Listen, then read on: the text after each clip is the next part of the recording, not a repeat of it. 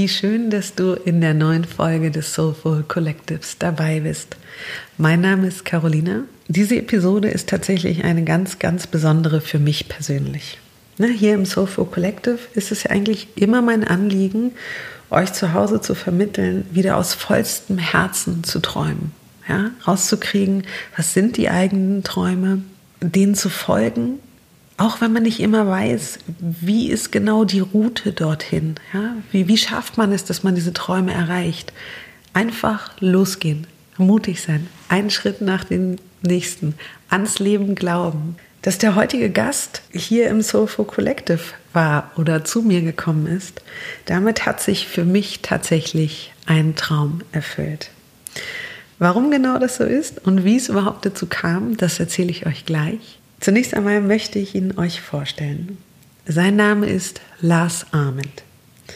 Lars ist nicht nur Autor und Schriftsteller und Coach, sondern auch Mensch mit einem ganz riesengroßen Herzen und einer wundervollen Mission. Ja, er ist eigentlich Geschichtenerzähler und berührt damit nicht nur mein Herz, sondern auch ganz, ganz viele andere Menschen.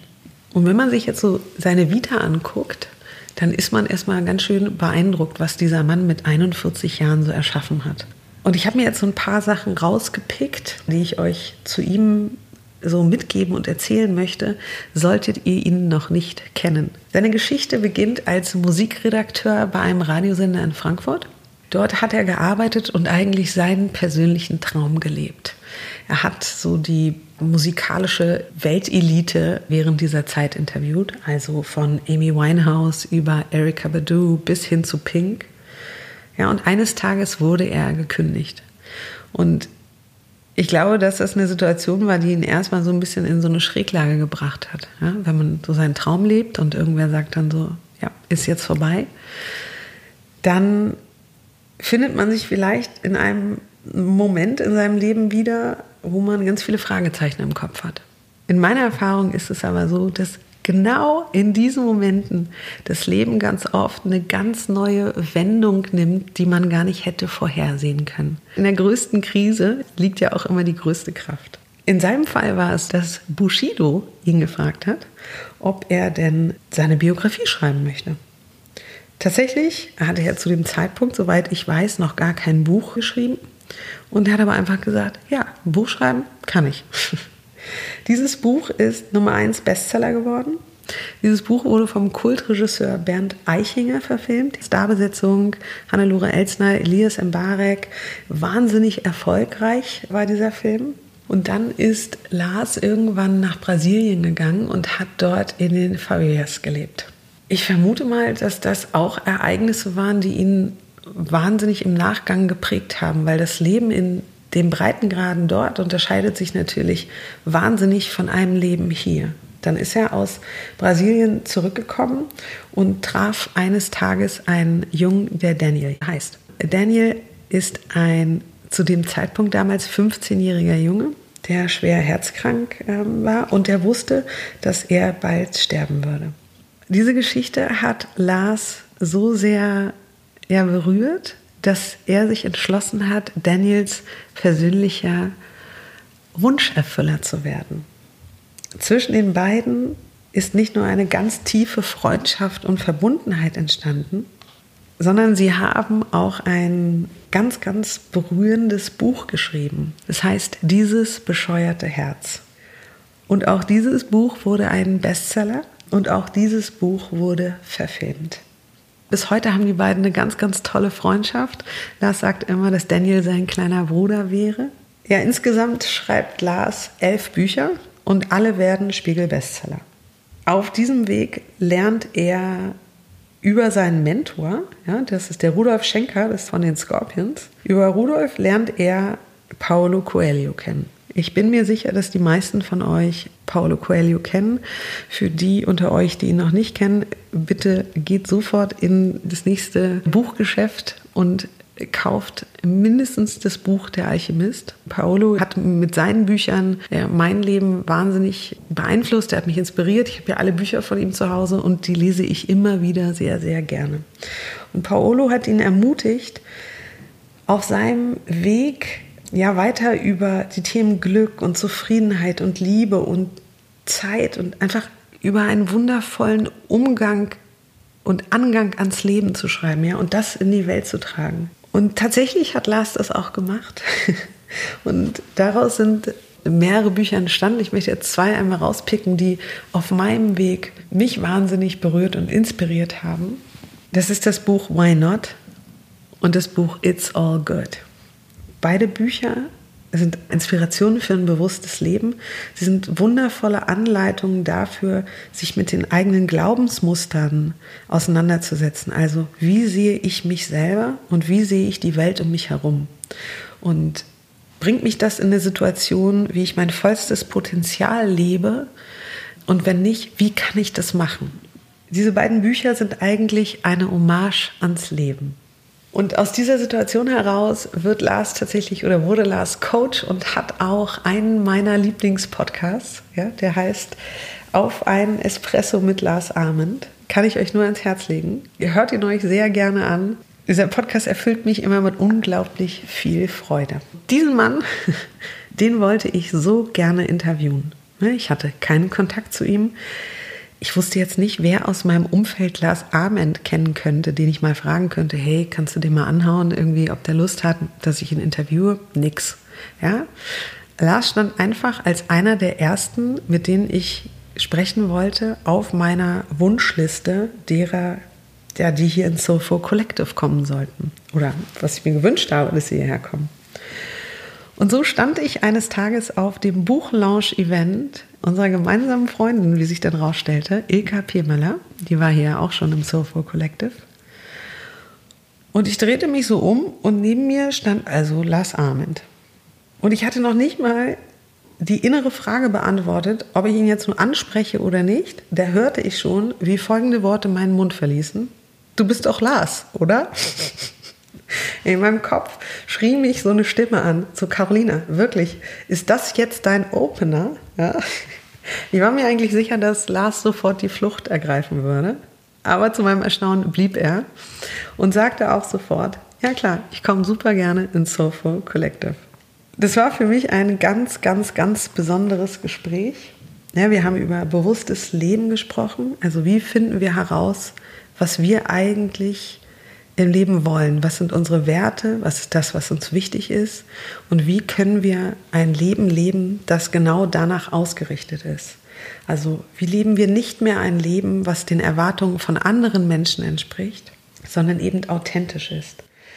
Wir haben über die Magie des Momentes gesprochen, wir haben über Liebe gesprochen, wir haben über wie er sie nennt, Brainfucker gesprochen. Das sind eben diese Glaubenssätze, die man in sich trägt, mit denen man auch wahrscheinlich groß geworden ist, ja, die einem sagen, nee, du kannst es nicht oder nee, das solltest du lieber nicht ausprobieren. Und wie man genau mit diesen Brainfuckern so umgeht und sie so nutzt, dass sie einem eigentlich Kraft geben und sich in positive Glaubenssätze verwandeln. Ja, wir haben auch über eine Begegnung gesprochen mit einem seiner Helden, Sergio Bambarin. Sergio ist ein wundervoller peruanischer Schriftsteller, der das Buch Der träumende Delfin geschrieben hat. Und genau über diese Begegnung erzählt Lars also in der heutigen Folge. Falls ihr euch jetzt wundert, warum ich ab und zu in dieser Episode ins Englische wechsle oder zwischendurch so englische Floskeln in dem Gespräch auftauchen, ja, dann liegt das nicht daran, dass ich versuche, cool zu sein oder so, sondern es liegt daran, dass ich 50 Prozent meines Tages Englisch spreche. Ja, ich spreche eigentlich nur Englisch mit meiner Tochter, die habe ich ähm, englischsprachig großgezogen. Ich denke manchmal Englisch, ich träume auch Englisch und wenn ich mich so richtig wohlfühle, dann rutschen diese englischen Wortfetzen immer mal in dem Gespräch, die rutschen denn so durch. Also seid nachsichtig mit mir. Ich habe kein grünes Problem, sondern habe mich einfach nur sehr wohl gefühlt. Ich möchte euch jetzt mit folgenden Worten verabschieden in diese sehr schöne Folge. Lars schickte mir heute eine Nachricht, die begann mit den Worten Hey Soul Sister. Lieber Lars, danke, dass du mein Soul Brother bist und äh, danke für dich und einen ganz, ganz wundervollen Vormittag mit dir. Euch wünsche ich ganz viel Freude, ganz viele gute Gedanken und Inspiration.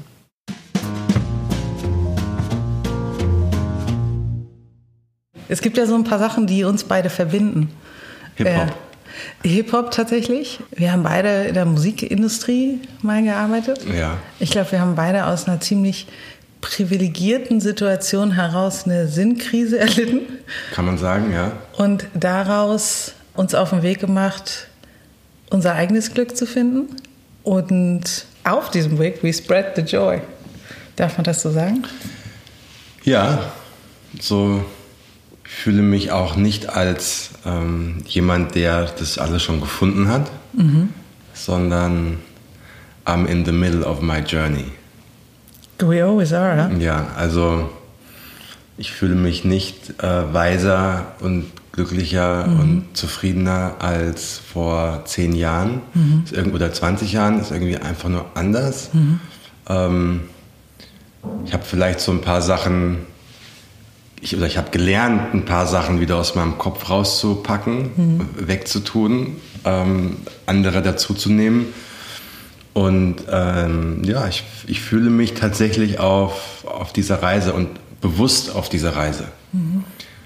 Und mit all den Umwegen und Hürden und Schwierigkeiten und schönen Dingen, die eben auf so einer Abenteuerreise passieren. Ja, mhm. also wenn du einen Rucksack packst und dich auf den Weg machst ohne Ziel und einfach mal guckst, was passiert, triffst du gute Menschen, du triffst andere Menschen oder anders gesagt, du triffst Menschen, die dir was Gutes wollen, du triffst Menschen, die dir was Böses wollen. That's life. Und wenn du halt ein gewisses Bewusstsein dafür hast, dass das alles okay ist und dass das alles dazugehört und dass das alles, ich möchte jetzt nicht permanent Deutsch-Englisch äh, reden, ja. It's all part of the process. Also es gehört alles dazu. Ja.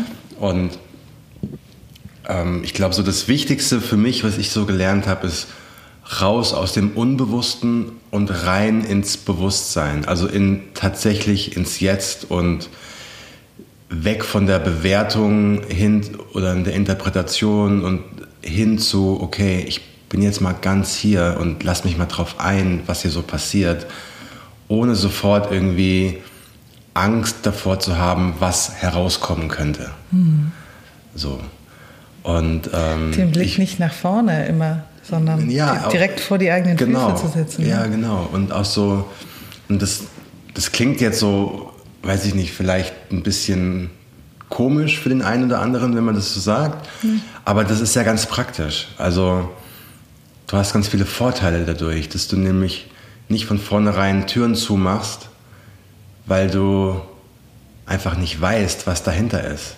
Sondern dass du sagst, okay, hier ist gerade eine Chance oder hier bietet sich mir etwas an, ein Mensch, eine, ein Projekt, ein, eine Jobmöglichkeit, was auch immer. Und das ist eigentlich, also mein erster Gedanke ist, das ist jetzt erstmal fremd oder damit kann ich nichts anfangen oder darüber habe ich noch nie nachgedacht. Und dann machen ganz viele, ich auch früher, so diesen unbewussten Schritt, oh nee, das ist nichts für mich. Hm. Einfach weil man es noch nie probiert hat oder noch nie darüber nachgedacht hat. Lars, hast du Lust nach Armenien zu gehen für ein Jahr? Yay! Würde ich jetzt sagen, intuitiv nein mhm. weil ich noch nie darüber nachgedacht habe. Mhm. Ich war noch nie dort. Ich habe, ich weiß, müsste erst mal gucken, wo das genau liegt. ja, äh, so. Wenn du dann aber sagst, erstmal, why not? Mhm. Warum eigentlich nicht? Mhm. Und erstmal gucken, na, wer lebt denn da so? Wie ist es denn da so? Und vielleicht könnte es mir ja gefallen, vielleicht könnte ich dort ja etwas finden, wonach ich vielleicht hier vergeblich suche. Ne? Also so, die Türen erstmal aufmachen und gucken, was so dahinter ist und sich nicht von vornherein so verschließen für alles. Und das kannst du eigentlich nur, wenn du interessiert bist. Weißt du, dass äh, Why Not, was ja der Titel eines deiner Bücher ist, hat mich begleitet, bevor dein Buch rauskam. Ich habe nämlich eine ganz abgefahrene Reise mal nach äh, Tunesien, nee, stimmt nicht, Marokko, nach Marokko gemacht. Und das war also wir sind einem Bombenanschlag, äh, ent, also knapp an einem Bombenanschlag äh, vorbeigeschlittert. Wir hätten also quasi in diesem äh, Café sitzen sollen. Wir sind dann weitergefahren. Es gab dann Hagel, Überschwemmung. Also diese, diese Reise war total abstrus. Und dann sind wir in Eswaida in ein Hotel gekommen, wo ein äh, Hotelportier war, der eine Lebensfreude versprüht hat, wie ich das selten erlebt habe. Und er sagte immer, why not? Zu einem. Ja. Und ich dachte, was ist denn das für ein geiler Angang ans Leben? Einfach zu sagen, ja, hey, warum nicht? Äh, und sich selber genau da so zu ertappen, bevor mhm. so diese, du nennst es Mindfucker, ja, also Brainfucker, äh, Brainfucker, ja. genau, äh, einsetzen und dir mal erklären, warum die Dinge nicht so gehen, mhm. weil du es ja nicht so gelernt hast, weil deine Mutter hat so nicht gemacht, weil deine Freunde finden jetzt total komisch, wenn du das machen würdest. Ja. Und du hast eben gesagt, ja, ein bewusstes Leben leben. Genau. Ohne Erwartung. Und wenn du das mal durchspielst, was das eigentlich heißt. Ähm, du führst, du, du bist in dem Hotel, du gehst in dieses schöne Hotel rein mit diesem tollen Portier. Ja. Und bist auf dem Weg in dein Zimmer. Und dann siehst du aber in der Lobby einen fantastischen Menschen. Mhm. Eine tolle Frau und einen tollen Typ. Und dein erster Gedanke war, wäre, ja, mit dem, ja, irgendwie, irgendwie hat er was. Dann gehst du aber weiter, weil deine Stimme zu dir sagt, ja, den kannst du jetzt nicht einfach so anquatschen, weil du so eine Erwartung hast. Wenn du aber sagst, Moment mal, wir sind doch in diesem Augenblick im gleichen Raum, sollten wir das nicht feiern?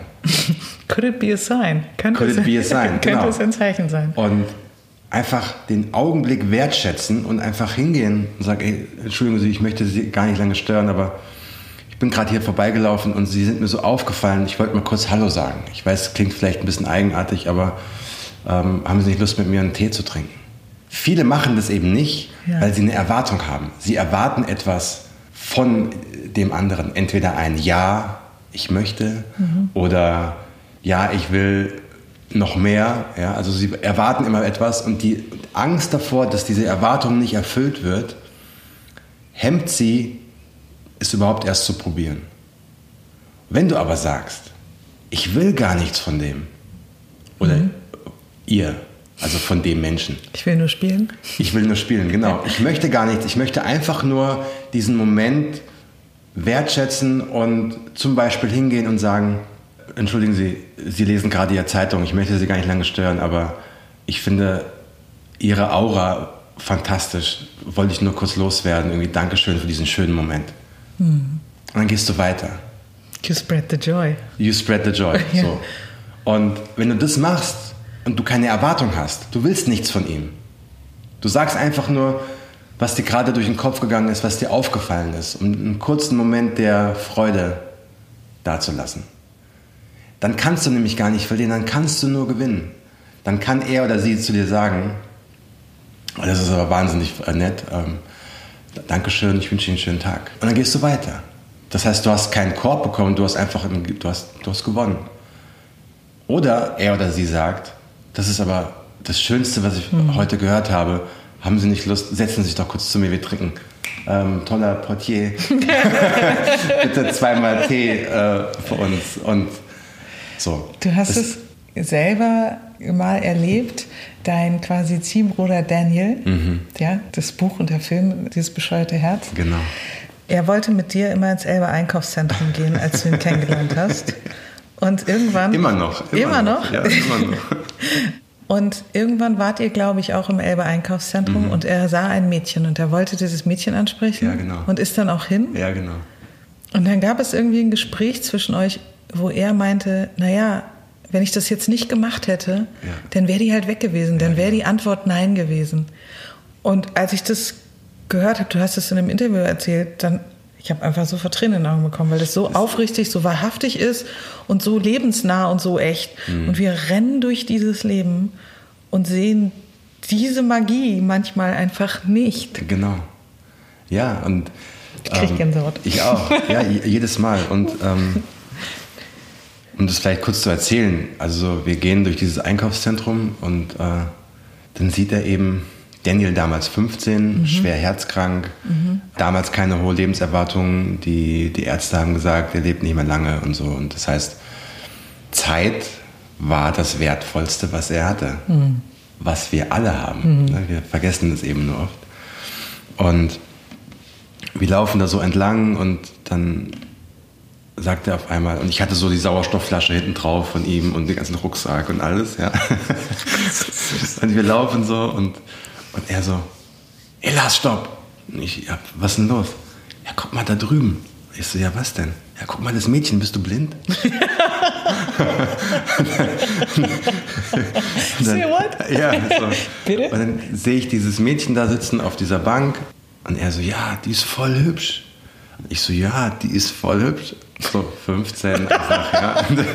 Aber klar, er war ja auch 15. So, und, und, dann sagt er so, ey, weißt du was, da gehe ich jetzt hin. Hm? Und dann ja, ist er hingegangen und ich habe so an der Seite gewartet und weil er so, ja geh mal weg, du bist peinlich.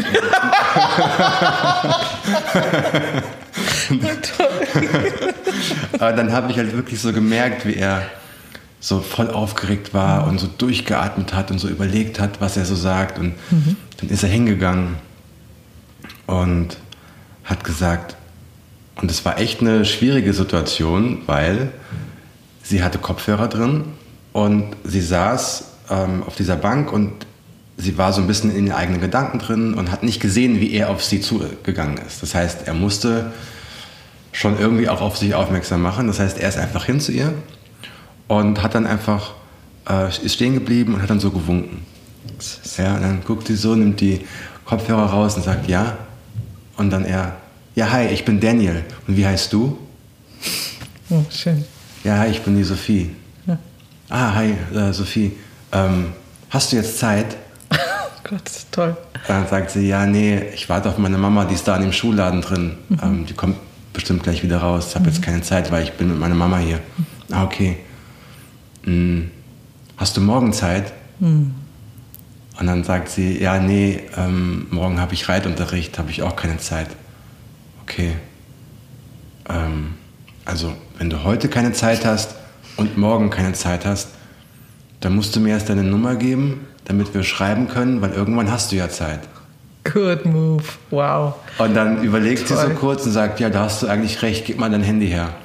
Daniel holt sein Handy aus der Hosentasche, gibt es ihr, sie tippt ihre Nummer ein, speichert es ab, war auch die richtige Nummer, auch der richtige Name. Toll. Und gibt es ihr und sagt, okay, wir schreiben dann. Ne? Und Daniel, ja, ja, okay, wir schreiben dann. Daniel läuft zu mir, der Kopf rot, so ganz schnell und sagt, Treffpunkt, erste Etage, Pizzeria, ich muss weg. Oh Gott, das ist schön. So, ich mit dem ganzen Kram, Sauerstoffflasche hinterher und nach oben mit der Rolltreppe, erster Stock, Pizzeria und er, er sitzen, dann saßen wir da so erstmal durchgeatmet. Erstmal Pizza bestellt und Cola und so und dann habe ich so gemeint, und Daniel, was war dein Opener? Und dann er so, wie, was, was heißt Opener? Ich, ist egal, erzähl mal. Was Großartig. erzähl, was hast, du, was hast du gesagt? Und dann hat er mir das so erzählt, was, er, was ich gerade gesagt ja. habe. Und dann habe ich so gemeint, weißt du, was du gerade getan hast? Und er so, ja, was denn? Ja, du hast das gemacht, was sich 99 Prozent der Erwachsenen niemals trauen würden. Mhm. Er so, ja, warum denn? Ja, weil wir haben sowas, das nennt sich Ego. Ja, und der Brainfucker, der mhm. zu uns sagt, das Mädchen ist viel zu hübsch. Mhm. Ähm, die hat, so wie die aussieht, die hat bestimmt einen Freund mhm. oder aus der Erwachsenensicht, die ist mhm. bestimmt schon verheiratet oder mhm. so. Ähm, jetzt ist nicht der richtige Augenblick. Ich weiß nicht, was ich sagen soll. Ich bin nicht richtig angezogen. Mhm. Ähm, es ist ne, die Stimme im Kopf, die findet sofort tausend Gründe, warum man etwas nicht machen sollte. Ja. Und am Ende ist es nur die Angst vor Ablehnung. Am Ende des Tages ist die Angst davor, ein Nein zu hören, was dafür sorgt, dass wir ganz viele Sachen nicht machen, dass mhm. wir Chancen nicht ergreifen. Mhm. Ne? Wir haben eine Erwartung, mhm. Dass sie Ja sagt. Ja, und wir haben auch, wir hören dem falschen Advokaten am Tisch zu. Ich sage genau. immer, es sitzen zwei Advokaten am Tisch. Der eine, der in deinem besten Sinne ist, ja He wants the good. So. Genau. Und der andere, der will dir eigentlich nur erklären, dass du eine kleine Wurst bist. Ja, genau. Und die Frage ist halt immer, auf wen wir hören. Und wir sind leider so konditioniert, dass wir so einen Automatismus sehr oft, nicht immer, in uns tragen, dem Good Cop am Tisch mhm. nicht mal eine Sekunde zuzuhören, sondern sofort irgendwie die Hand mit dem Advokaten, ich sag mal der dunklen Seite der ja, Macht, irgendwie ja, die Hand zu schütteln. Ja. ja, dann saßen wir da so und ähm, dann hat er so gemeint, ja, aber ich verstehe dieses Konzept nicht, weil die ist doch nur jetzt da. Also so, wenn ich jetzt nicht hingehe, sehe ich die ja nie wieder. Also muss ich doch jetzt hingehen. Dann sage ich, ja, das wissen die Erwachsenen auch und sie machen es trotzdem nicht. Und da hat er dann daraufhin diesen Satz gesagt, wenn du nicht fragst, heißt die Antwort immer nein. Wahnsinn, also, wie pur. Das ist echt ja, so also das, super pur. Ja. Und dann ähm, hat er dann auch danach gesagt, was ein Glück, dass ich nie erwachsen werde, weil so will ich nicht sein. Allein dieser Satz, wenn du nicht fragst, heißt die Antwort immer nein der ist so mächtig, mhm. weil das kannst du ja auf alle Bereiche deines Lebens übertragen. Und das Schlimme ist ja, die Antwort heißt nicht nur Nein, sondern du gibst dir selbst das Nein. Das ist ja noch schlimmer. Ja. Also du wertest dich ja selbst permanent ab. Du verstehst die, die Tür zur Chance, zur du Möglichkeit. Du gibst dir selbst ja. gar nicht die Chance, dass ja. irgendwie die ganze Welt dich toll finden könnte, mhm. weil du selbst sagst, nee, die Welt ist nicht toll. Ich bin es nicht wert, dass die Welt mich toll finden kann. Und da sind Unbewusst. Sie, diese Kack-Glaubensmuster. Ja, ja, genau. Oder Glaubenssätze. Glaubenssätze, ja. ja. Die sind ja eigentlich so ein wahnsinnig starkes Tool. Wir haben nur nie gelernt, sie so richtig zu beherrschen. Also ein Glaubensmuster kann ja negativ sein und kann dich klein machen, kann dich limitieren und so eine richtige Schwere in einem mhm. stattfinden lassen. Und Glaubensmuster können dich aber auch zum Fliegen bringen. Absolut. Also ich habe mich letztens gefragt, wenn ich ein, ein Schulfach einführen dürfte, mhm. welches wäre es? Also ich würde zum Beispiel schon mal so spontan zwei Schulfächer einführen. Einmal ja. Meditation. Ja. Auf jeden Fall. In meinem Fall ist es TM, also transzendentale Meditation. Mache ich auch. Achso, okay. Genau, mache ich auch. Es muss es aber nicht das sein, aber das ist halt sehr gut und sehr einfach und für jeden sofort anwendbar, ohne dass da irgendwie eine Religion dahinter steht. Ja. Ähm, man muss keine Räucherstäbchen anzünden und so, sondern es ist halt sehr einfach. Du brauchst dazu auch nichts. Ich könnte mich jetzt hier hinsetzen und meditieren 20 Minuten und es wäre alles okay. Kannst es überall Ich brauche kein Kissen, ja. keine, also brauchst keine Voraussetzungen dafür. Deswegen ist es auch für alle anwendbar. Also du musst nicht irgendwie, du brauchst keine Musik, du brauchst keine Anleitung. So, das würde ich erstmal machen. Und dann würde ich vielleicht das Schulfach Selbstbewusstsein nennen. Okay. Ähm, nämlich, was heißt das denn selbstbewusst? Mhm. Das heißt, du bist dir deiner selbst bewusst. Mhm. Schön, ja. ja. Also, das heißt nicht, dass du wie ein, ein Alpha-Typ rumrennen musst und so, dass du bist der krasseste und geilste. Das ist damit nicht gemeint sondern du bist dir deiner selbst bewusst und alles, was damit zusammenhängt. Mhm. Warum denkst du, wie du denkst? Mhm. Woher kommen diese Gedanken? Mhm. Kann es nicht sein, dass deine Mama vielleicht vor 15 Jahren etwas gesagt hat, was bei dir einen Glaubenssatz verankert hat, der heute dazu führt, dass du immer noch Angst hast, Neues auszuprobieren, weil damals deine Mutter immer gesagt hat, unbewusst, mhm. fass das nicht an, du machst wieder alles kaputt. genau dieser Satz, fass es nicht an, du machst wieder alles kaputt, vor allem das wieder mhm. oder immer. Mhm. Du machst immer alles kaputt. Mhm. Sorg dafür, dass diese Angst in dir gespeichert wird und als Kind kannst du das nicht so abstrahieren. Als Kind ist das die Wahrheit. Mhm. Du glaubst also, das ist die Wahrheit. Mhm. Und dann bist du auf einmal aber keine zwölf mehr, sondern 36 und weißt aber gar nicht so genau, warum du eigentlich permanent Angst hast, Neues auszuprobieren. Du hast Angst davor, beim Bewerbungsgespräch offen und ehrlich und selbstbewusst zu sein, weil in dir dieses Programm läuft, so unterschwellig, du machst alles falsch, du machst alles kaputt, eigentlich bist du nicht so richtig wertvoll. Mhm. So. In jedem in meiner Spiegel, in meiner Wohnung mhm. steht I am enough. Genau. Jeder Mensch, der in diese Wohnung kommt und an den Spiegel guckt. Ja. Ich möchte, dass der weiß, ja. they're enough, die sind immer gut. Genau. Tatsächlich jedem zu Hause, wenn ihr Bock habt, ob ihr jetzt einen roten Lippenstift zu Hause habt oder nicht, oder äh, sonst schreibt es auf den Zettel. Ähm, das gibt euch was ganz Tolles und es gibt auch jedem, der euer Haus betritt, äh, was ganz Tolles. In meinem Fall ist es meine Tochter, die ist 15 Jahre alt die, die, hat mich zuerst angeguckt wie ein Auto und sagt, was willst du mit so einem Quatsch? Nee. Ja, es ist so, ich habe ähm, so fünf Glaubenssätze so definiert, von denen ich glaube, dass sie sehr stark sind. die heißen, ich bin klug, mhm. ich bin stark, ich bin in Sicherheit, mhm. ich werde geliebt, ich kann alles schaffen, was ich schaffen möchte. So, ich bin klug, ich bin stark, ich werde geliebt, ich bin in Sicherheit, ich kann alles schaffen, was ich schaffen möchte. Das ist schön. Was ich zum Beispiel ganz vielen sage, auch die, die Kinder haben. Mhm. Stell dir vor, was passiert. Wenn dein Kind ist zwei, drei, vier Jahre alt und du sagst jeden Abend vorm Einschlafen als Ritual mit deinem Kind genau das. Zehnmal. Ich sag meiner Tochter immer, du bist wichtig und du bist ja. liebevoll. Ja, genau. Du bist besonders. Das sind die drei Dinge, die ich ihr sage. Genau. Stimmt aus irgendeinem Film. Und es hat mich äh, sofort damals berührt und ich dachte, yes, das muss ein Kind wissen. Ja. Es kommt auf diese Welt und braucht alle Liebe, die da ist. Absolut. Und jetzt stell dir vor, so ein Kind wächst damit auf. Mhm. Und, das ist, und das wird verankert. Mhm. Ganz fest. Und dann bist du irgendwann 15 in der Pubertät, gehst in die Schule und die Bullies in der, in der Klasse oder in der Schule sagen zu dir, äh, was bist du für ein Opfer? Du spast. Und dann sagt das Kind, was will denn der für mich? Ich bin klug, ich bin stark, ich werde geliebt, ich bin in Sicherheit. Ich weiß gar nicht, wovon der spricht. Genau. Das heißt, dieses Un, du hast so ein Schutz, so ein unsichtbares Schutzschild dir angeeignet. Äh, du wirst zu einem Superhelden. Du lernst auch den Quatsch von anderen Leuten eben nicht zuzulassen, dass die das auf deinen Teller legen. Genau. Das ist wie, ja, so ein Schutzschild hast du es genannt. Genau. Mhm. Ja, und, und das sind so Kleinigkeiten. Sowas würde ich unterrichten in der Schule.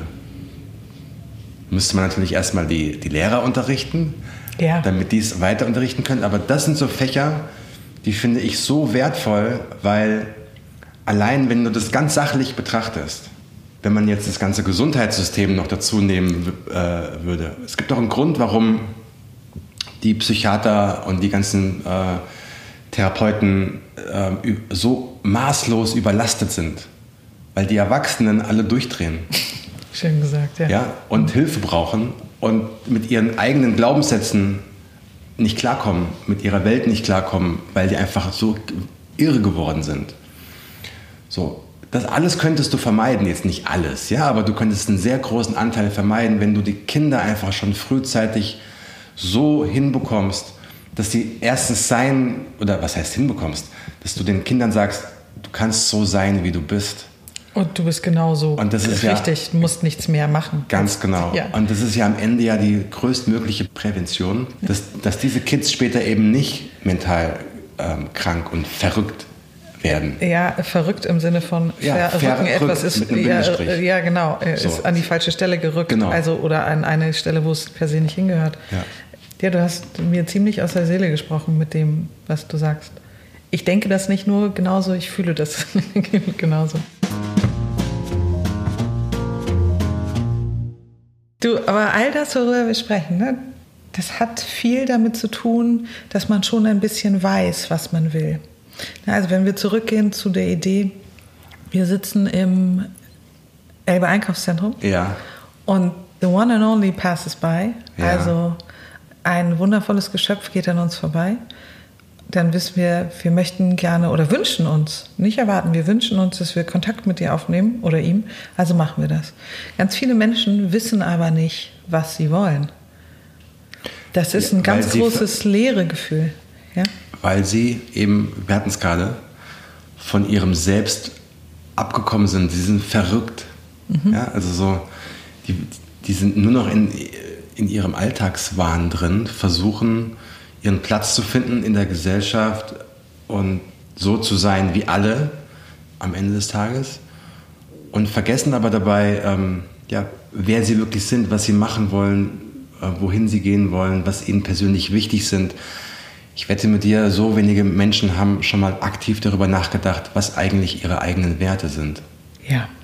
Also, was ist mir persönlich eigentlich, nicht nur eigentlich, sondern auch faktisch wichtig? Was ist mir, was ist mir wichtig?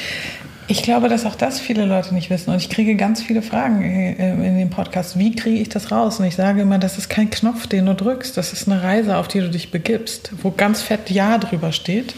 Ja zu dir selber und du bist verbunden mit dir. Und das meinst du mit diesem Verrücken? Genau. Du könntest damit anfangen und einmal ehrlich sein mhm. zu dir. Mhm. Und das sind, also was jetzt so einfach klingt, das sind schon teilweise echt harte Antworten. Die man so kriegt? Die man so kriegt, mhm. wenn man ehrlich zu sich ist. Mhm. Das Ding ist nämlich, du kannst allen was vormachen.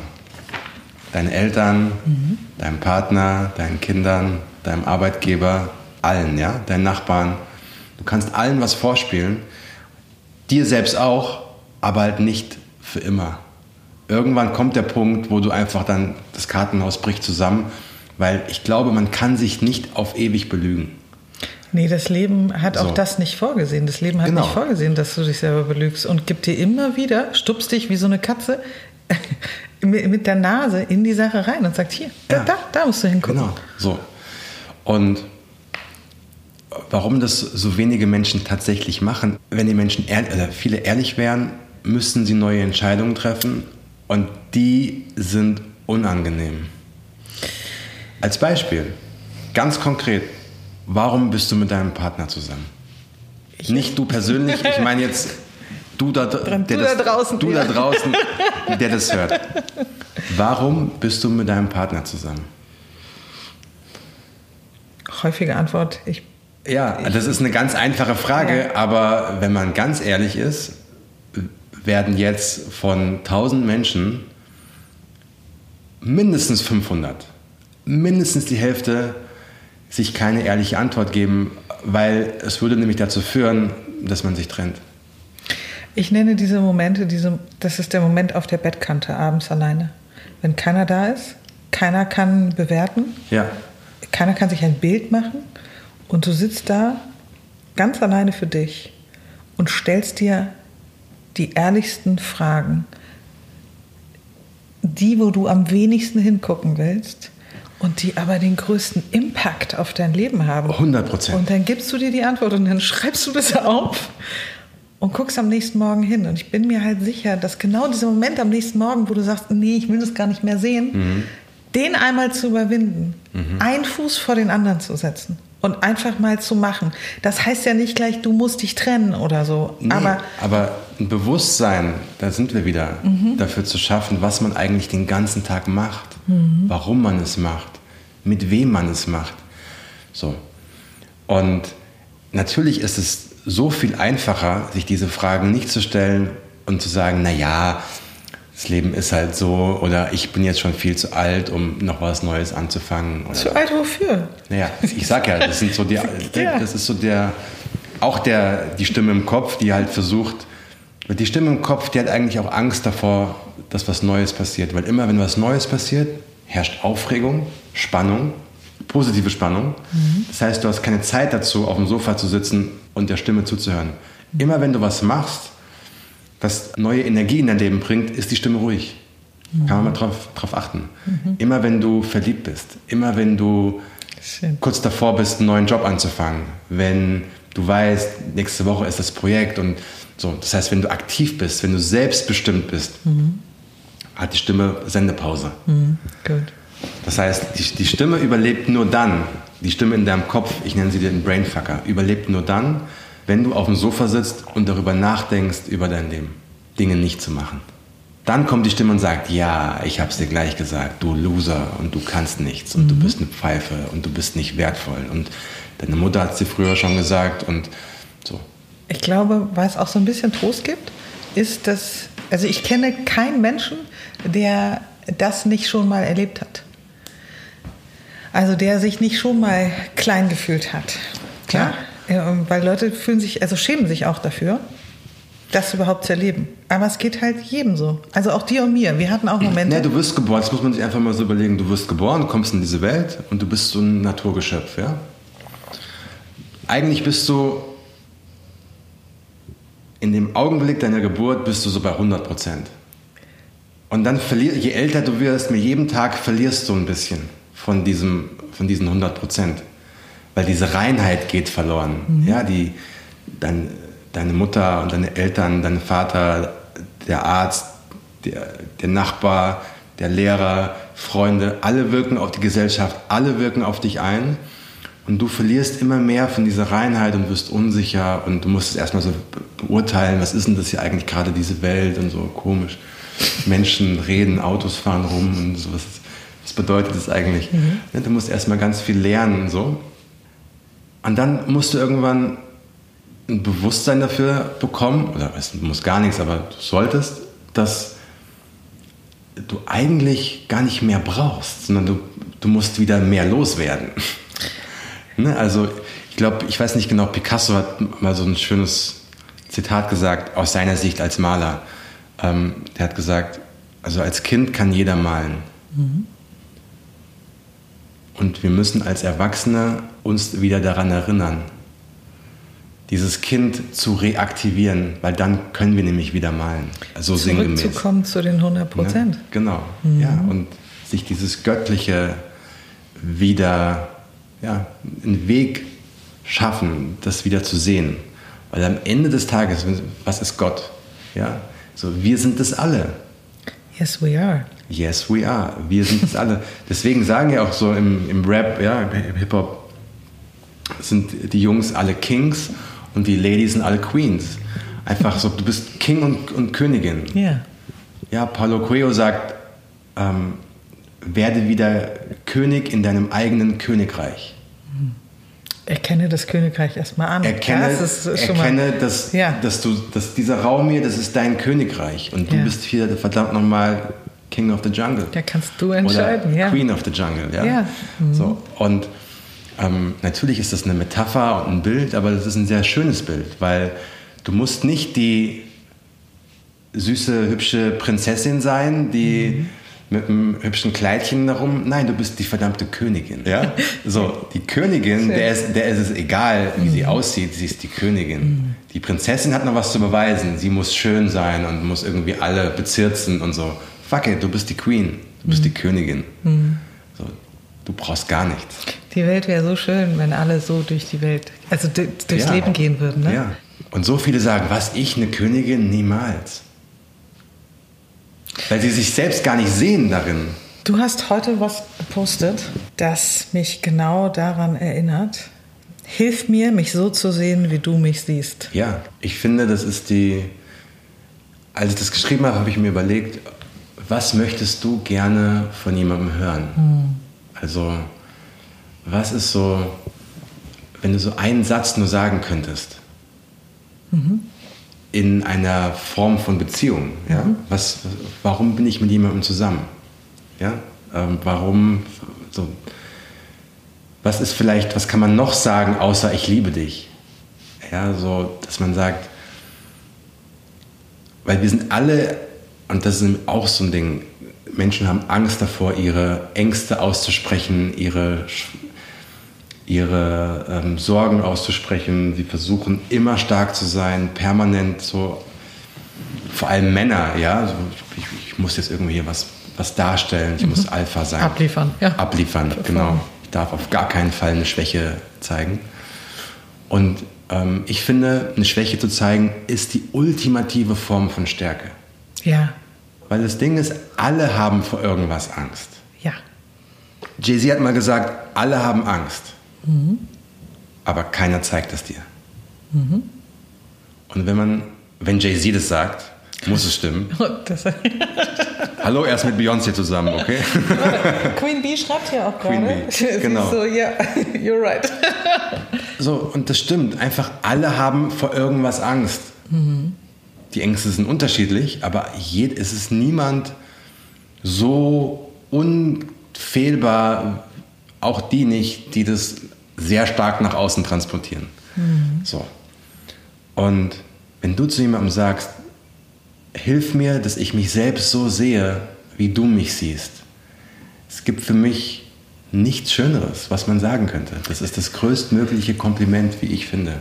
Weil das heißt nämlich, ich lasse dich jetzt in mein Leben, damit, damit, ich, ja, damit ich mich selbst so, das, das Herz geht auf und ähm, vielleicht helfe ich dir, dass du dich so siehst, wie ich dich sehe. Und du hilfst mir, dass ich mich sehe, so wie du mich siehst. Also, dass man sich gegenseitig so bis zum Mond schießen kann. Also gemeinsam, weißt du? Agreement ist jetzt ein falsches Wort, aber ich finde gerade kein anderes. Zwischen beiden ist, dass sie zulassen, dass sie sich sehen. Ja, genau. Und darin keine Sehnsucht liegt, bitte zeige mir auf, was alles Gutes in mir ist, was du siehst, mhm. sondern du darfst mich bereichern, mhm. aber ich, ich brauche das nicht. Mhm. Ja?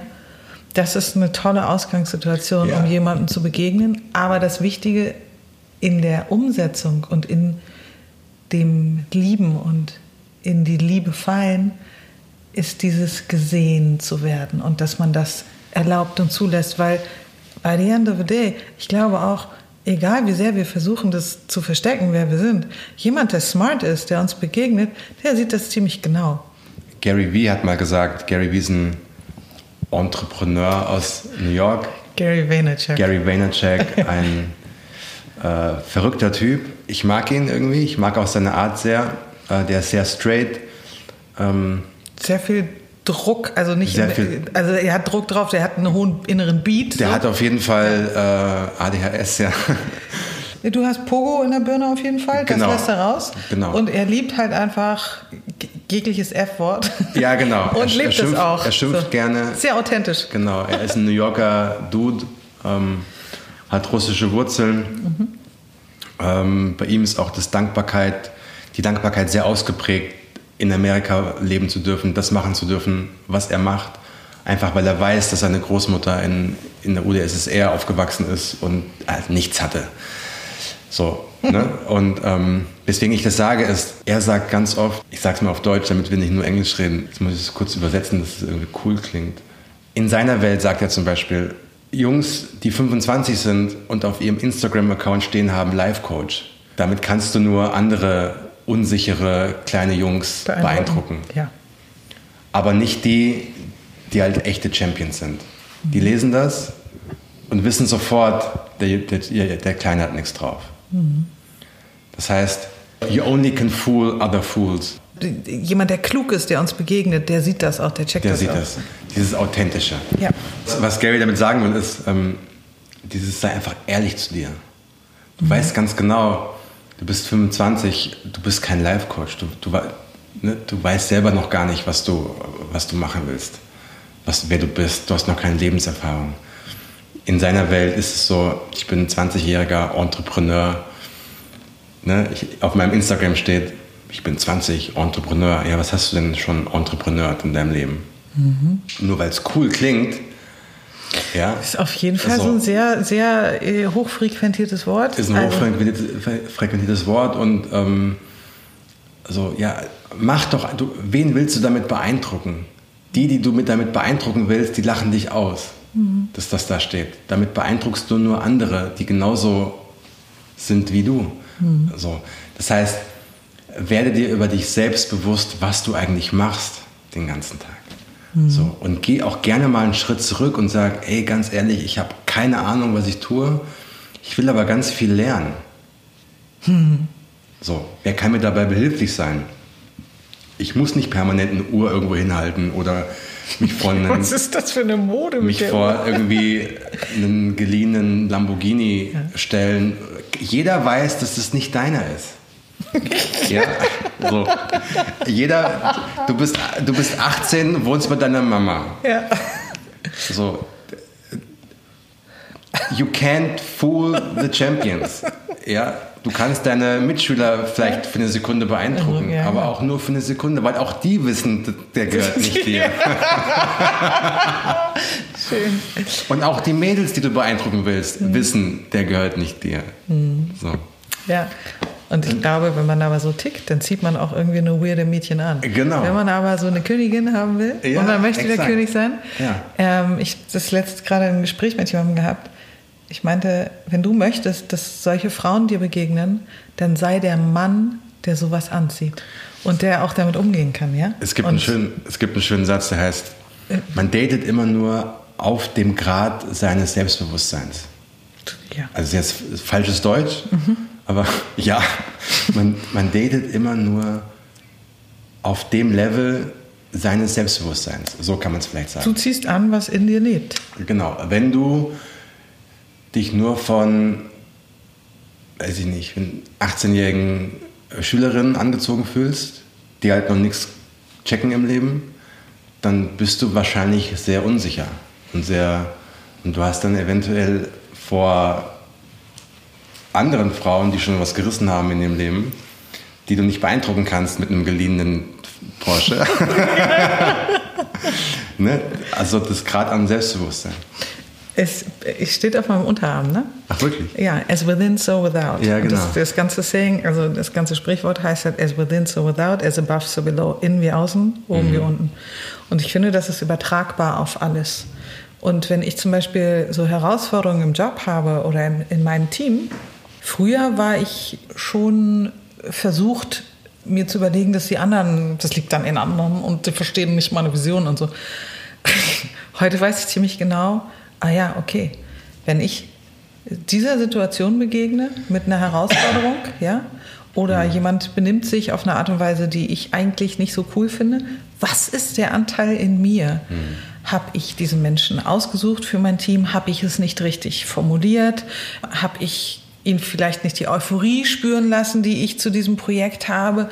Was ist mein Ding daran? Mhm. Ja? Und wenn du in dich guckst, das ist meine Erfahrung, und da, und das ist ja das wiederkehrende Thema bei uns beiden, in sich liegt halt die Lösung. Absolut. Und dann rückt immer. der Kram nach. Und wenn der Junge eine richtig scharfe Mieze an Land ziehen will, dann muss er halt innen drinne auch zu einem richtig tollen Typen werden. Exactly. Ähm, und dann kommen die Girls schon. Bin mir sehr sicher.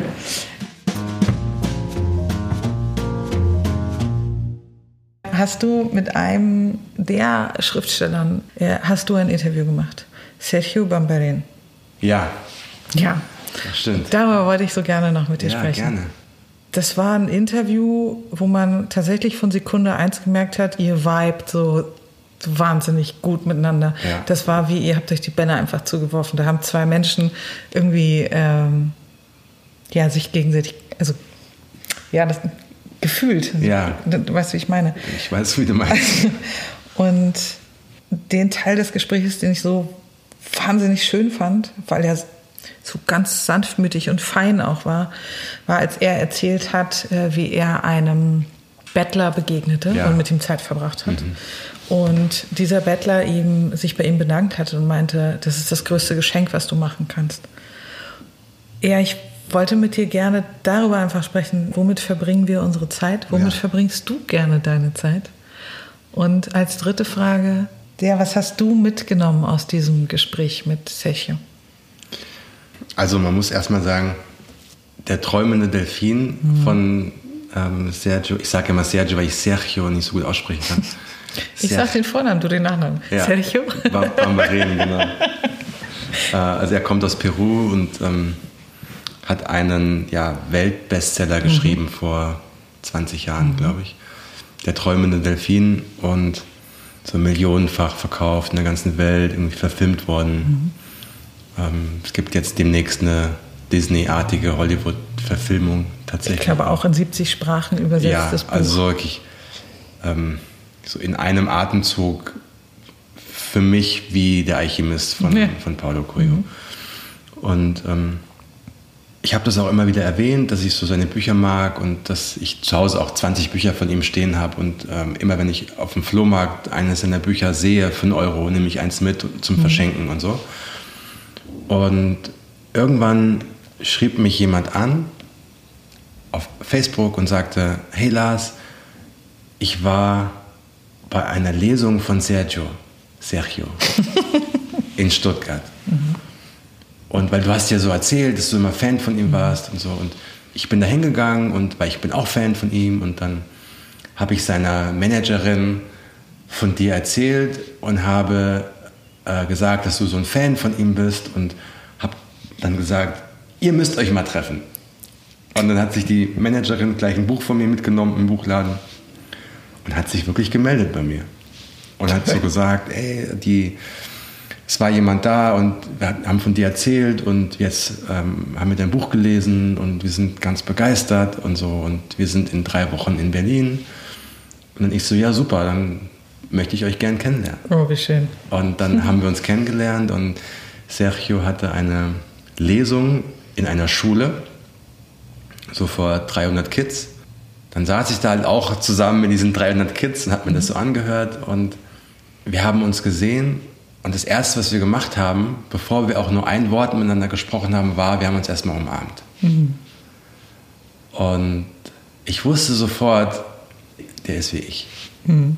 Also so vom, vom Vibe her, von der Energie her. Und äh, wir standen da, hatten, hatten, uns noch nie gesehen und wir mussten gar nichts erklären. Mhm. Es war alles klar. Und dann sind wir gemeinsam zum Hotel gefahren und ich hatte da so ein schönes Zimmer vorbereitet, wo wir uns ein bisschen entspannen können mhm. und ähm, das Interview führen können für den Podcast. Es war gar kein Interview, wir haben einfach gequatscht. Ja. So zwei Freunde haben gequatscht und, mhm.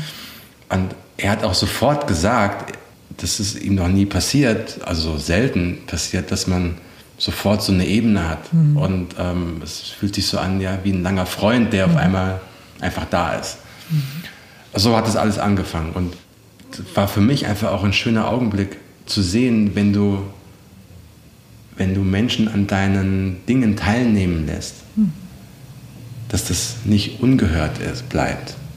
Dieses Mädchen, die das gehört hat, hat das ja nur deswegen gewusst, weil ich es ihr gesagt habe mhm. in einem Podcast. ja? Und ja, dann saßen wir da so und ich habe einfach gemerkt, das Wichtigste im, im, Leben ist, wie du deine Zeit verbringst. Mhm. Bewusst deine Zeit verbringst. Und bei Sergio war es so, er hat, war erfolgreicher Geschäftsmann und er war unglücklich. Mhm. Er war einfach unglücklich. Er war kurz vor der Depression, hatte eine Panikattacke und dann hat er gesagt, ich muss was in meinem Leben ändern. Er war ehrlich zu sich mhm. in dem Augenblick. Warum habe ich diese Panikattacke? Warum bin ich unglücklich? Ich habe doch alles. Ich habe einen tollen Job, den alle gut finden. Ich verdiene einen Haufen Geld. Ich bin doch aus der Sicht von allen super erfolgreich. Ja, aber ich bin auch super unglücklich. Weil es gar nicht mein Leben Weil ist. Weil es nicht mein Leben ist. Ja. Ich lebe ein unauthentisches Leben. Und dann hat er in dieser Situation gesagt, okay, ich kündige, Allein der Schritt ist ja schon für die meisten zu krass. Ich habe eine, eine super Stelle und kündige, ohne zu wissen, dass was Neues kommt. Weil du hast ja natürlich auch so eine Maschine aufgebaut, ne? Genau. Du hast natürlich hohe Kosten. Also es könnte jetzt der eine oder andere sagen, ja, naja, klar, als CEO, was er damals war, ja. hat man irgendwie ganz viel Geld. Nee, wenn man viel Geld hat, hat man auch eine Maschine im Rücken. Man wenn hat super hohe Kosten. Also das ist same, same, egal wo du stehst. Absolut. Der Schritt ist derselbe. Du, sagen wir mal, du, du verdienst 20.000 Euro im Monat. Ja. Also sehr viel Geld. Dann wohnst du natürlich nicht in einer 500 Euro Mietwohnung, dann wohnst du in einer 2000 Euro Mietwohnung. Mhm. Ist einfach so. Mhm. Das heißt, alles, was du, was du machst, ist größer mhm. und kostet mehr Geld, einfach weil du das Geld hast. Mhm. Deswegen. Das hat dich dann aber auch irgendwann, das holt dich halt ein. Und das, und das ist das, was dich, ähm, was dich fesselt. Weil du ja weißt, ich kann gar nicht weniger arbeiten, weil ich muss das ja alles finanzieren. Ein Unternehmerfreund von mir guckte mich irgendwann an und sagte, Caro, es ist das Monster, das ich erschaffen habe. Genau. Es ist wie so eine Krake, die immer dasteht. Ja, genau, genau. Du denkst, du kommst da nicht mehr raus. Aber ja. the good news ist, du kommst da raus. Ja. So, und dann hast du vielleicht auch noch eine, äh, eine, eine Partnerin, die mhm. das gewohnt ist. Mhm.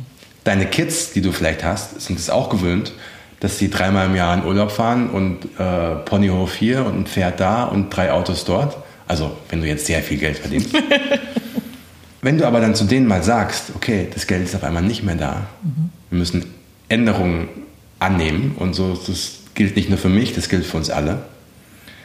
Allein das nicht als ähm, Verlust zu sehen oder als Rückschritt oder Niederlage zu sehen, Dafür brauchst du erstmal ein starkes Selbstbewusstsein, dass deine ganzen Kumpels, mit denen du sonst immer, keine Ahnung, Sachen gemacht hast, die, die viel Geld kosten, zu denen zu sagen, ich kann jetzt nicht mehr mit dorthin und dorthin und dorthin, weil ich es mir einfach nicht mehr leisten kann, weil ich einen anderen, einen anderen Lebensweg gewählt habe. Und das nicht als etwas Negatives. Und die meisten können das eben nicht, weil sie das als Rückschritt betrachten und dann auch nicht vor ihren Freunden dastehen wollen als jemand, der jetzt irgendwie ein Loser geworden ist.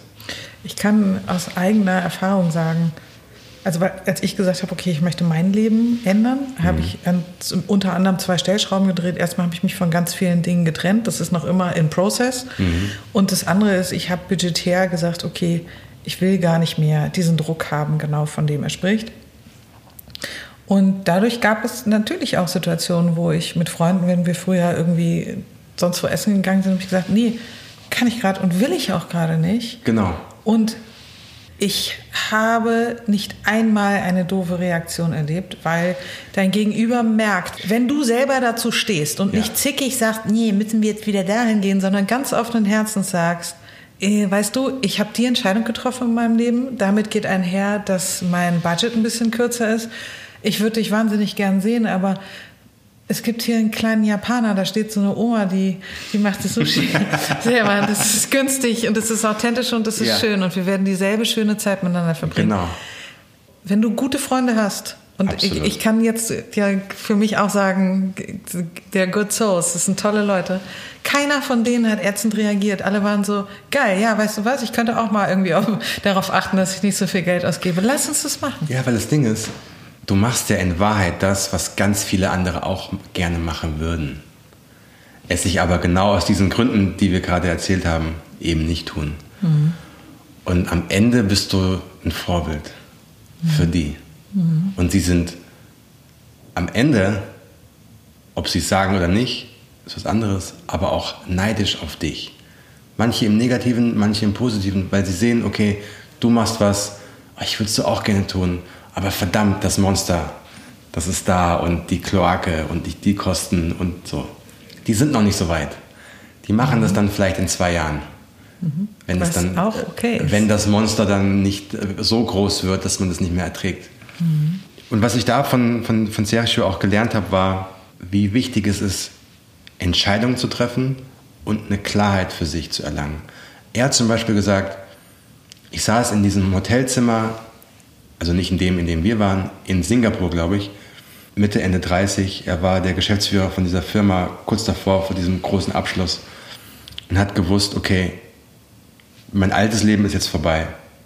Ich treffe diese Entscheidung jetzt und was möchte ich denn auf gar keinen Fall von meinem alten Leben in mein neues Leben mitnehmen? Und da hat er gesagt, er möchte nie wieder auf die Uhr gucken müssen. Oh ja. Er möchte nie wieder einen Anzug tragen. Mhm. Das ist ja eine Metapher für etwas. Mhm. Eine Rüstung.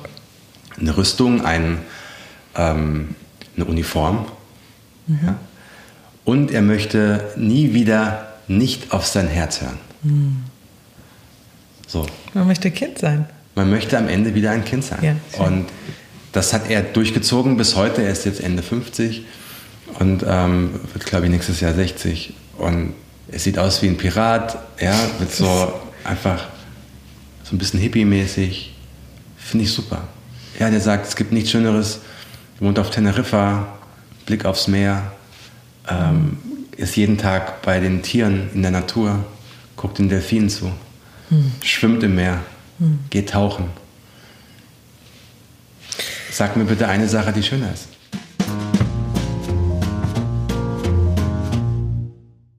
Er ist wieder zu sich selbst zurück. Und er ist dieser Eindeutigkeit gefolgt. Genau. Und das ist nämlich das Ding. Auch wenn wir zu uns selber zurückkommen, sind da trotzdem dieses Ja, aber ich muss dem noch gerecht werden und dem musst du nicht. Ich, Eindeutig musst du nur bei dir sein. Du sollst kein Arschlochmensch auf deinem Weg werden. Ja, aber ich, ich gebe dir noch ein Beispiel. Mhm. Ähm, viele von, ich bewege mich ja in so, also auch in so einer Welt der ähm, wie sagt man das am besten, Selbstoptimierung und mhm. ähm, in dieser ganzen Coaching-Szene mhm. und ähm, Persönlichkeitsentwicklung und so. Und da gibt es ja so ein paar Figuren, die auch sehr erfolgreich sind. Und die haben, viele von denen haben eine, eine Firma gegründet und haben dann zehn Angestellte. So. Und das läuft auch super. Die sind auch, das ist genau das Richtige für die. Mhm. Und ich habe mich gefragt, okay, das könnte ich ja auch machen. Also ich könnte das gleiche Prinzip auch für mich adaptieren und in dem Bereich noch viel erfolgreicher sein und größer werden und so große Shows und all das. Und dann war ich ehrlich zu mir und habe mich gefragt, will ich das? Also will ich, bin ich der Typ, der eine Firma hat mit zehn Leuten? Wenn man ehrlich ist. Und das habe ich dann für mich ganz klar beantwortet, nee, ich möchte keine Firma haben, wo ich Geld verdienen muss, um diese Leute zu beschäftigen, mhm. um diese Maschinerie am Laufen zu halten. Ich will das nicht. Das bin nicht ich. Und das ist halt so wichtig, zu verstehen, wer bin ich, wo will ich hin, wie will ich mein Leben leben. So, ich habe Bock, den ganzen Februar in Thailand zu sein. Yes. Einfach weil ich Bock drauf habe. Mhm. Und ich will das jetzt entscheiden mhm. und will nicht gucken können, okay, wie läuft die Firma. Mhm. Für die anderen ist es super. Mhm. Die haben andere Ideen, andere Gedanken, aber ich will es nicht für mich, weil es nicht ich bin.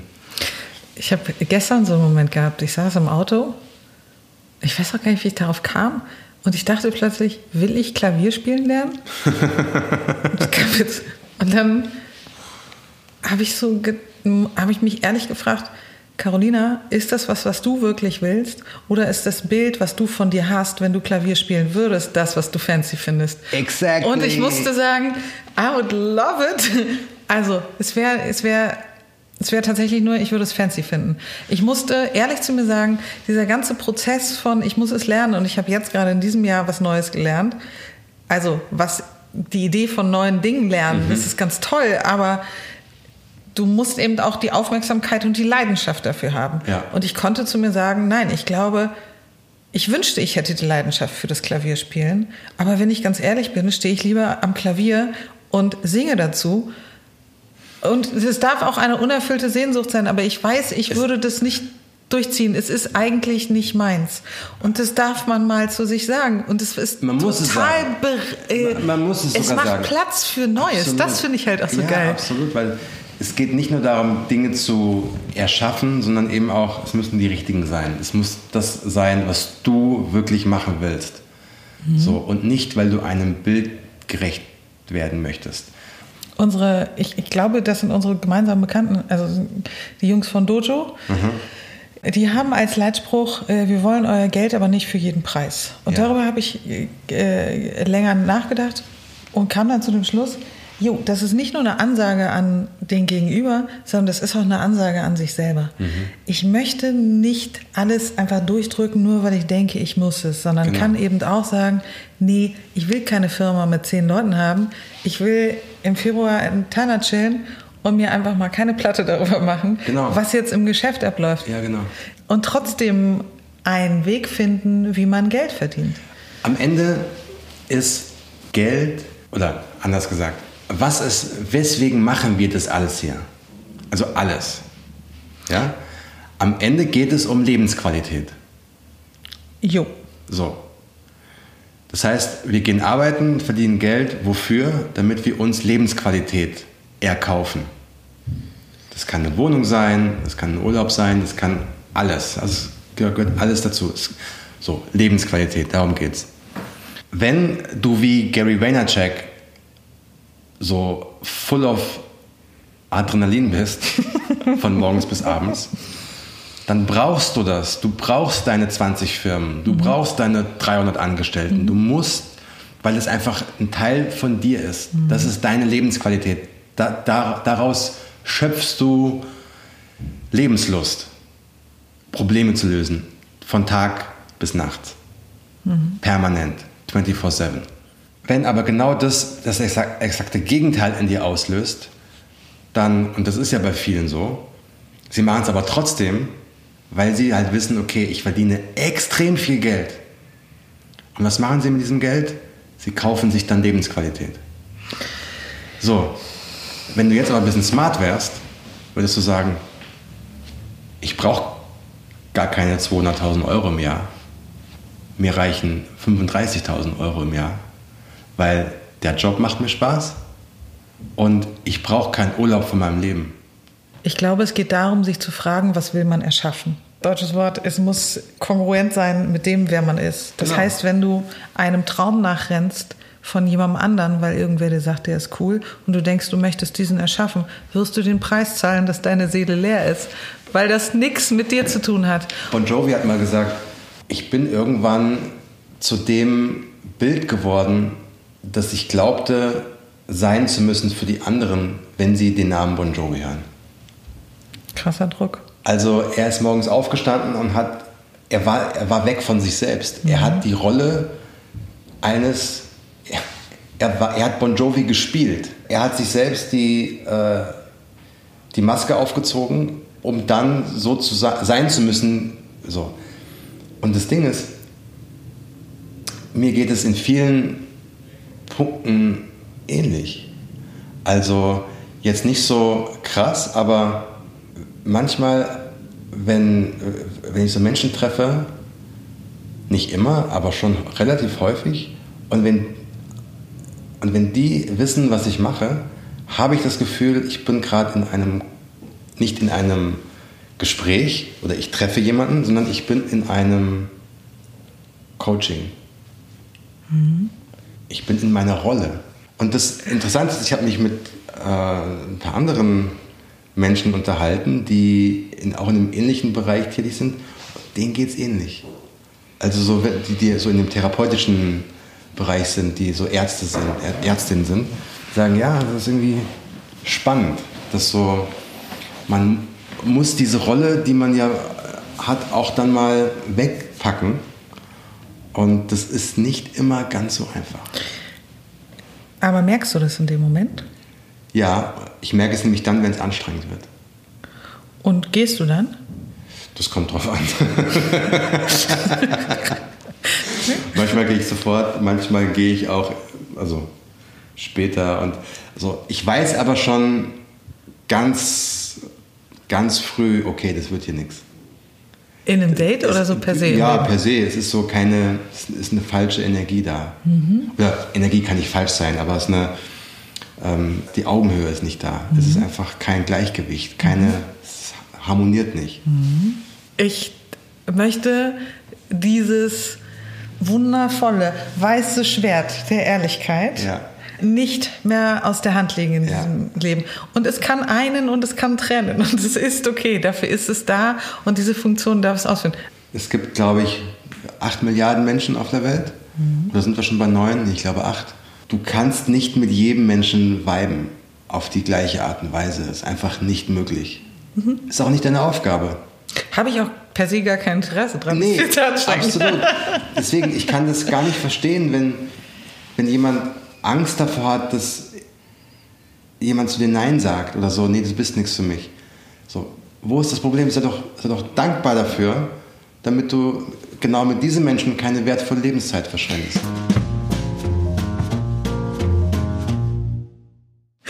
Ähm, Lars, das war so schön.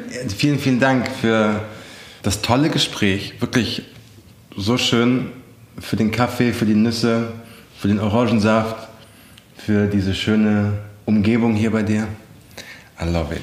Ich habe zu danken. It gave me joy. Ähm, Thank you. Und genau deshalb. Ich habe dir in der letzten Sprachnachricht habe ich ähm, dir einen Song vorgespielt, mhm. den ich gerade gehört habe. Mhm. Das war It's a Lovely Day. Nicht mhm. von Bill Withers, aber von, jetzt habe ich den Namen vergessen, in der House-Version. Mhm. Ähm, It's a lovely day. And the sun, and is, the sun is shining. Everywhere I go, I see children smiling. Das ist so schön, dieses Gefühl, so diese Vorstellung, überall wo ich hingehe, gibt es Vögel, die zwitschern und Kinder, die lachen. Hm. It's a lovely day.